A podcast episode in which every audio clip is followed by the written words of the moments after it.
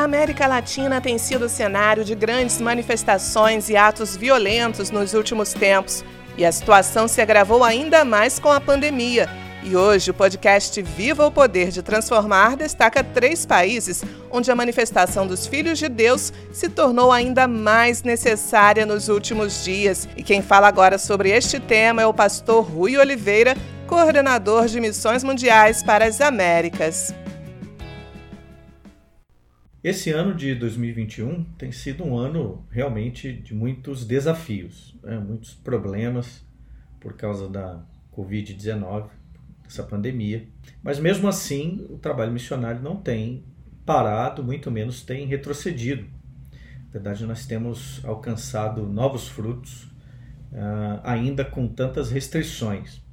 Mas quando a gente pensa em Haiti, por exemplo, a, a situação da pandemia agravou ainda mais a debilidade sanitária do país, né? que já não tinha um bom sistema sanitário, um bom sistema de saúde básica e ficou aí é, comprometido com a situação da pandemia. Tanto que nós, como missionários, e nos nossos projetos, nós trabalhamos com as comunidades, é, capacitando e, e ajudando para que elas mesmas pudessem estabelecer os seus protocolos de cuidado. Nós trabalhamos para a implantação de ah, pontos de higiene, como água limpa, para a população fazer higiene das mãos, ah, diversas orientações de saúde básica para as famílias. Então, realmente, a gente vê no Haiti ah, uma série de dificuldades que foram agravadas com a Covid-19. E isso, claro, serviu para a, aumentar aí a insatisfação da população em relação às obrigações do Estado. Né? Então, a gente vê uma, já havia uma série de manifestações, né? não, não tem uma, uma relação direta com a pandemia, né? o aumento das manifestações, mas a gente vê que a população está numa situação mais difícil em todos os aspectos né? começando pelo aspecto político, social, civil. Né? Realmente o país vem trazendo aí uma série de dificuldades uh, que já vêm vem sendo agravadas, não se recuperou do terremoto de 2010, não se recuperou das últimas dificuldades, dos furacões e não, infelizmente, não pôde esperar por nenhum tipo de apoio uh, do governo, né, que deveria suprir aí uma série de necessidades. Então, quando a gente fala da, da Colômbia, por exemplo, né, pensando aí na insatisfação da população, também a, a realidade da pandemia trouxe problemas para a população, trouxe uma série de restrições, dificuldades, uh, mas a população também já vinha insatisfeita com uma série de medidas do atual governo isso serviu aí como um estopim para que a gente pudesse testemunhar uma série de, ah, de manifestações, uma série de instabilidade política, ah, instabilidades políticas né? e, e civis no país. A Colômbia tem alguns assuntos ainda mal resolvidos, como o assunto das, das forças paramilitares. A Colômbia tem ainda um grande desafio com o desemprego, com a economia, com o tráfico de drogas, com a, o deslocamento de pessoas dentro da própria Colômbia, né? Uh, os desplaçados. A Colômbia tem um desafio com os imigrantes venezuelanos. Administrar tudo isso não tem sido fácil para o país e a gente tem visto aí uma grande uh, insatisfação da população. A gente vem trabalhando com essas pessoas, principalmente em Medellín e em Cúcuta, que faz fronteira com a Venezuela, e vimos aí como Deus tem agido através dessas pessoas que têm sido marginalizadas é, e são desprovidas, né? são as mais vulneráveis porque elas são desprovidas de qualquer cuidado é, do Estado. Então Deus tem nos dado a oportunidade de trabalhar com essas pessoas mais vulneráveis. Cuba tem sido o assunto aí do momento, especialmente porque chama a atenção a, a, uma manifestação contra o governo, coisa que não, não acontecia aí há anos e agora tem acontecido. E alguns fatores interessantes para serem considerados. Né? O primeiro deles é que o povo está se comunicando mais é, fora os canais oficiais de comunicação do governo. A internet ela está cada vez mais ampla no país, né? o 3G, a, Wi-Fi, enfim, as pessoas estão se comunicando mais, não apenas com seus contatos fora do país, mas também dentro do país. Então isso facilita a mobilização das pessoas. Né? As pessoas se comunicam mais, elas se organizam mais, tanto que essas últimas, é, a última manifestação aí grande que nós vimos é, que aconteceu, ela começou não em Havana, mas ela começou é, fora de Havana, uma cidade próxima, menor, e ela foi tomando proporções e as pessoas foram se mobilizando através das redes sociais. É, isso tem agravado, tem sido agravado é, de uma maneira muito forte pela pandemia, porque por algumas razões. Uma delas é a própria questão de saúde, a limitação do governo em prover cuidado médico para sua população, porque o governo tem grandes limitações, ele não consegue atender. Ah, os hospitais são subutilizados, não há recursos, não há medicamentos, não há é, materiais, não há é, é, recursos suficientes para atender a demanda da população. Cuba vende uma propaganda que ela não cumpre. E a gente sabe disso porque nós tivemos, inclusive, missionários nossos que viveram lá aí por dois anos e puderam testemunhar as dificuldades de Cuba. Um outro aspecto é que a própria vacinação tem sido um problema no país. Né? Há muitas controvérsias aí, há muita dificuldade em relação a, ter um plano nacional de vacinação. E com isso, é, esse fator mexe diretamente com o que Cuba tem de mais sensível quanto à sua questão econômica, que é o turismo. Então, o turismo tem sido fortemente impactado por essa dificuldade de se controlar e de se administrar a pandemia, de se estabelecer um plano de imunização. Então, com isso, as pessoas, uma pessoa, para a gente ter uma ideia, ela conseguia de gorjeta, digamos assim, de um turista, em um final de semana, o que um trabalhador ganha em um mês inteiro de trabalho. Na verdade, uma pessoa consegue mais em um final de semana com um turista do que de um mês inteiro com um trabalhador é, estatal do, do, do, governo cubano. A gente está falando que um, um bom trabalhador, um trabalhador que ganha bem, ele deve estar ganhando aí os seus 25 dólares, 30 dólares por mês. Né? Uh, e 30 dólares para quem trabalha de alguma forma com turismo, você consegue isso facilmente no final de semana. Então, só para a gente entender uh, como isso tem impactado nesses movimentos né, da população desses países aqui da nossa região. E, pastor, de que forma o trabalho missionário tem sido afetado por esses conflitos e como missões mundiais têm garantido a segurança de seus missionários e projetos nesses países? Ah, esses conflitos, conflito nunca é bom no que a gente diz respeito ao andamento do trabalho, porque aí a gente tem restrição de mobilidade, a gente tem pode ter aí é, falta de recursos humanos, porque as pessoas estão mais em casa, a gente tem menos voluntários, a gente tem viagens interrompidas de missionários voluntários até o campo. Por outro lado, nós sempre temos a oportunidade de agir no meio dos conflitos, né? e a gente tem a oportunidade de testemunhar, de levar a graça de Deus, levar a graça de Jesus o cuidado de Deus à vida das pessoas que mais sofrem com esses é, conflitos. Né? Então, realmente a gente, a gente é afetado de, de diferentes maneiras, mas ao mesmo tempo a gente enxerga isso como oportunidades para que a palavra de Deus seja anunciada e, a graça né, de Jesus seja demonstrada através desses cenários adversos. Né? Quanto à segurança dos nossos obreiros, dos projetos beneficiados, a gente sempre pensa nessas, nessas três partes. Né? A gente tem os obreiros, a gente tem a, a, a integridade dos projetos né, do patrimônio, dos projetos, dos recursos físicos do projeto, de cada projeto, e principalmente a gente tem cuidado com os beneficiados dos projetos. Né? E ah, sempre trabalhamos para garantir integridade de cada uma dessas partes, obviamente priorizando ah, os beneficiados e os nossos obreiros. E ah, como é que a gente tem trabalhado? Primeiro, a gente segue toda a, a recomendação é, oficial, legal de cada país. Né? Então, se você tem o toque de recolher, nós obedecemos o toque de recolher.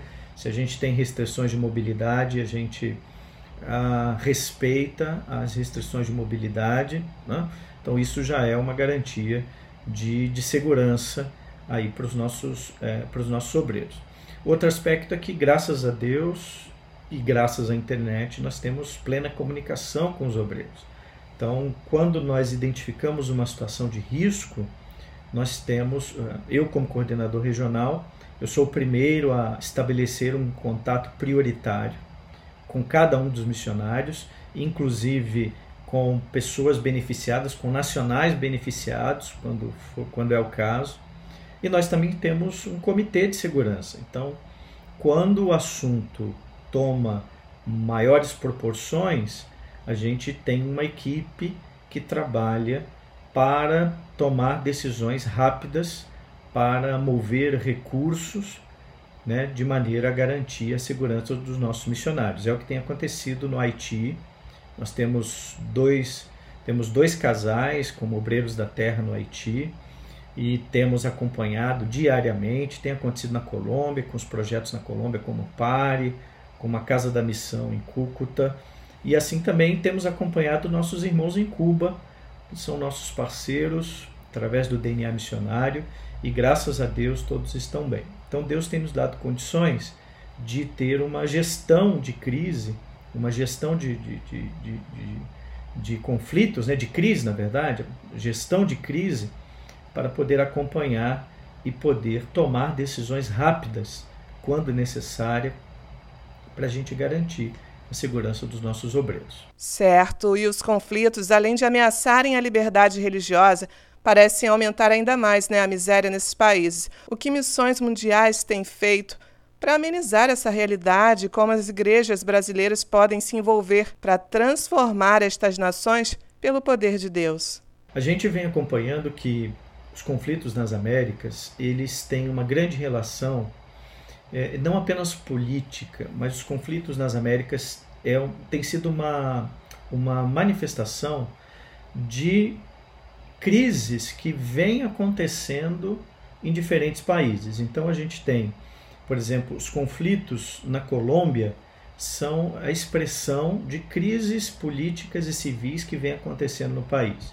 Os conflitos no Haiti, idem. Os conflitos na América Central, a gente vem percebendo que é como uma grande panela de pressão. Né? A, desigualdade, a miséria, a, a, criminalidade, a violência vem aumentando nesses países e a população ela ela está clamando por uma resposta é, inicialmente de quem deveria dar essa resposta, que é o Estado, né? Então, como é que nós trabalhamos nisso com missões mundiais? Primeiro, nós trabalhamos atendendo aos que são mais vulneráveis. Né? Então, temos diversas ações para que a gente possa acolher e minimizar o sofrimento daqueles que mais sofrem com os conflitos na nossa região. Né? Ah, segundo, que nós temos tentado trabalhar nas, na nova geração. Então, por exemplo, através do programa PEP, nós temos acesso não apenas às crianças que participam do programa, mas também eh, temos acesso às famílias. Então, a, a, evangelizamos as famílias, discipulamos as famílias, a igreja local, né, que é anfitriã de cada projeto do PEP, ela faz esse trabalho e tem aí um plano é, evangelístico através do PEP Vai, né, que é uma das ações do PEP, que ele vai até as famílias para discipular, para evangelizar. Ah, então isso faz com que as famílias sejam alcançadas e a, o que a gente espera como impacto é que as gerações, as novas gerações possam é, ser é, atores de uma transformação, tanto civil quanto política né? Uh, e social. Então, queremos que as crianças dos PEPs, por exemplo, sejam os futuros políticos, os, seja o futuro presidente, a futura presidente, né, o futuro deputado, a futura deputada. Queremos influenciar as novas gerações. Então, isso é uma realidade. A outra realidade é que estamos trabalhando também para alcançar jovens, é, pessoas das comunidades e nos países que mais têm tido conflitos, né, tanto na Colômbia quanto no Haiti, para que essas pessoas também possam ser atores de transformação da sua própria comunidade.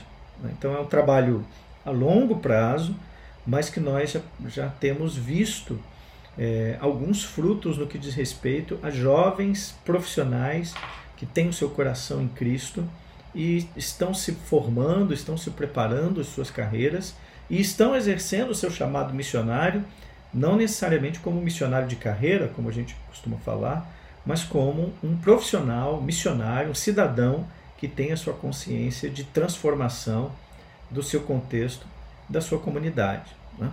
A igreja brasileira, ela é, é fundamental a sua participação nessas ações missionárias, porque elas, primeiro que elas nos sustentam é, através da oração, porque os recursos espirituais estão nas igrejas.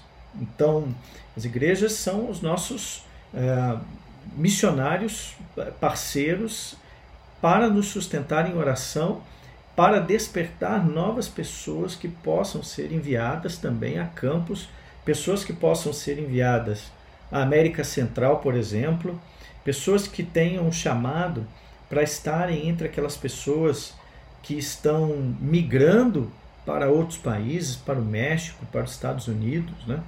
pessoas que possam, é, por exemplo, ir ao Haiti com um bom plano de, de um projeto de desenvolvimento comunitário, pessoas capacitadas, pessoas formadas em, em, em profissões que possam influenciar uma nova geração, por exemplo. Então a igreja precisa não somente orar por aquilo que já está sendo feito, mas a igreja brasileira precisa orar para que Deus mande mais trabalhadores para os campos, como Jesus nos ensinou. Obviamente que, além de orar, a igreja brasileira precisa compreender a sua responsabilidade no sustento do que está sendo feito nesse país. E aí precisamos nos lembrar que quanto mais instável o país, quanto mais conflitos temos no contexto, né? quanto mais dificuldades, mais cara é a manutenção da obra missionária nesse lugar, nesse local. Por exemplo, quando a gente pensa no Haiti, a gente tem um país que trabalha com três moedas.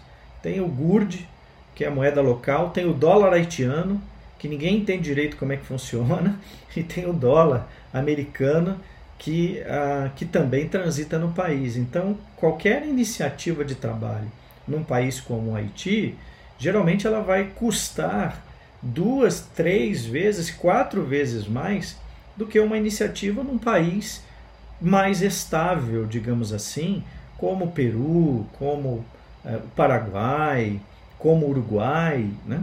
Então, isso, a, a igreja brasileira, ela ela deve, né, ela, é importante que ela busque a, a, a, missões mundiais, a junta de missões mundiais, para poder é, estabelecer esse, essa parceria e também nos ajudar a encontrar outras maneiras de ampliar as ações, né, fortalecer o que está sendo feito e nos ajudar a ampliar as ações também nesses países para que a gente possa de fato produzir um impacto sobre a vida dessa nova geração, especialmente, e das comunidades onde nós temos atuado. Então, essa caminhada juntas, né, é, entre missões mundiais e igreja, e é importante a gente lembrar, porque missões mundiais representa a igreja no campo missionário. Né? O que nós sempre trabalhamos é que as pessoas elas olhem para missões mundiais nos campos missionários e elas vejam as igrejas batistas brasileiras atuando no campo missionário. Isso é muito importante. E a gente crê que cada vez mais integrados, nós faremos a diferença na vida dessas pessoas. E, Pastor Rui, quais as suas expectativas como coordenador dos missionários de missões mundiais no continente para o futuro desses países? Quando a gente pensa sobre expectativas né, ah, para os próximos meses nesses países, especialmente países que estão passando por conflitos, as expectativas são. Ah, há muitos sonhos, obviamente, e a gente precisa sonhar com a mudança nesse contexto, com a pacificação né, desses países, com a estabilidade é, civil, política, econômica nesses países. Né? Mas a, uma das maiores expectativas que eu tenho é, para os próximos meses é que a gente consiga estabelecer ações que sejam é, importantes, relevantes nestes momentos de conflito. Ou seja, a gente não espera passar os problemas para a gente poder é, tomar ações. A gente entende que a gente precisa agir durante esse momento. Então, vou dar um exemplo prático. No Haiti, nós estamos vivendo esse momento onde o presidente foi assassinado, onde o país está em estado de sítio e a, a, as coisas no Haiti estão mais difíceis do que elas já eram algum tempo atrás. O que está acontecendo ao mesmo tempo? Nós estamos trabalhando, estamos numa cidadezinha próxima a Porto Príncipe, em Leogane, a 50 quilômetros mais ou menos de Porto Príncipe. Nós estamos lá plantando uma igreja, através de um missionário haitiano, haitiano brasileiro. O, o Timark, ele se formou no Brasil, foi discipulado, foi treinado, foi capacitado pela PIB de Rio Verde foi enviado ao campo em parceria com missões mundiais e ele é o nosso missionário lá, trabalhando nessa cidadezinha ali próxima a Porto Príncipe, plantando uma igreja. E nós já estamos necessitando, por exemplo, de um espaço dedicado para essa igreja, porque hoje a igreja está na casa dele. Então o Timar está sendo capacitado para trabalhar com grupos pequenos no Haiti, para uh, ampliar as ações da igreja, para ampliar o programa discipulado ampliar o programa de, de, de, evangelização entre as crianças e nós já estamos com essa demanda. Então, estamos sonhando no Haiti com uma nova igreja missionária, uma igreja que vai identificar novos vocacionados, vai discipular pessoas para fazer a diferença nesse momento de crise e nos próximos meses e anos que infelizmente teremos pela frente, porque essa situação do Haiti não se resolve rápido. Então, a expectativa é que esse trabalho siga crescendo lá no Haiti, por exemplo. Ah, na Colômbia, as nossas, as minhas expectativas, as nossas expectativas da área da, da coordenação de missões mundiais é que nós sigamos fortalecendo a atuação entre os mais vulneráveis, mas para que, é, para que nós é, é, é, venhamos a ter uma maior participação, especialmente entre a juventude no país, como nós já, já temos buscado isso, mais espaço ah, em, em, em núcleos da juventude, seja nas ruas, seja nas escolas, seja nas igrejas, para que nós possamos ter uma maior é, influência, discipulado nessa geração e despertamento de novos vocacionados nessa geração. Nós temos também lá na fronteira trabalhado para que, além do trabalho humanitário que fazemos entre os imigrantes, nós queremos é, plantar ali, estabelecer ali uma ou duas novas igrejas que possam ter essa visão missionária, é, principalmente voltada para os mais vulneráveis. Então, isso é uma carência ali da região. Nós já temos ali apoiado algumas iniciativas nesse sentido mas a minha expectativa é que a gente possa fortalecer cada vez mais essa colaboração lá, essa parceria na região, para que a gente possa ter igrejas ali é, plantadas, né, que possam ser polos de a, a, não somente atendimento, assistência, mas especialmente de evangelização aos migrantes que, aos imigrantes, para quem está do ponto de vista da Colômbia, né, aos imigrantes que chegam ali na fronteira diariamente. Os milhões de imigrantes que passam por ali uh, e têm passado por ali na fronteira com a Colômbia e Venezuela. Né? E o senhor gostaria de destacar aí as principais necessidades de oração da obra missionária nas Américas? Bem, eu queria aproveitar esse momento e convidar aqueles que estão nos ouvindo né, para que possam seguir orando pelo trabalho missionário, pela obra missionária nas Américas. Há, há muitos, muitas necessidades, há muitos desafios que nós temos eu vou tentar aqui colocar alguns deles. Né? Primeiro deles é para que Deus nos dê é, sabedoria, discernimento, coragem, para que nós possamos agir nos temas é, que desencadeiam os conflitos que nós estamos presenciando no nosso continente. Queremos agir na raiz dos problemas. Então queremos atuar, que Deus abra as portas para que nós possamos atuar nas novas gerações. Que Deus abra as portas para que nós possamos ampliar o programa PEP a diferentes comunidades. Que Deus abra as portas para que nós possamos estabelecer é, é, novos bons projetos de desenvolvimento comunitário para que a gente possa influenciar comunidades, para que a gente possa levar ah, o poder transformador de Jesus a novas comunidades.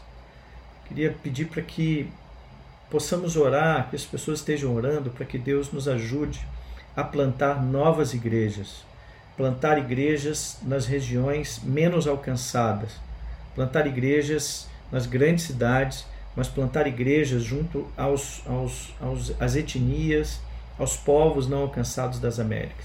Plantar igrejas nas regiões próximas à selva, próximas às etnias. Ah, eu gostaria de pedir que as, nossos irmãos e irmãs estivessem orando pelas nossas ações na América Central. Né? Há igrejas estabelecidas na América Central, países como Nicarágua, Guatemala, é, Honduras. Né? Nós temos igrejas lá, mas carece de um despertamento missionário naquela região. O trabalho ali é difícil, mas nós sabemos o quanto ele pode ser frutífero. Então, nós já temos um casal de missionários atuando ali na região e a oração é para que Deus nos ajude a sermos instrumentos para o despertamento missionário, para o discernimento do DNA missionário, né, a, a promoção, o despertamento do DNA missionário ali na região da América Central, para que a gente possa ter ali missionários, missionárias né, sensíveis e dispostos a não somente alcançarem ali a América Central, que tem muitos problemas aqui no nosso continente, mas também outros lugares como as ilhas do Caribe, o Haiti, né?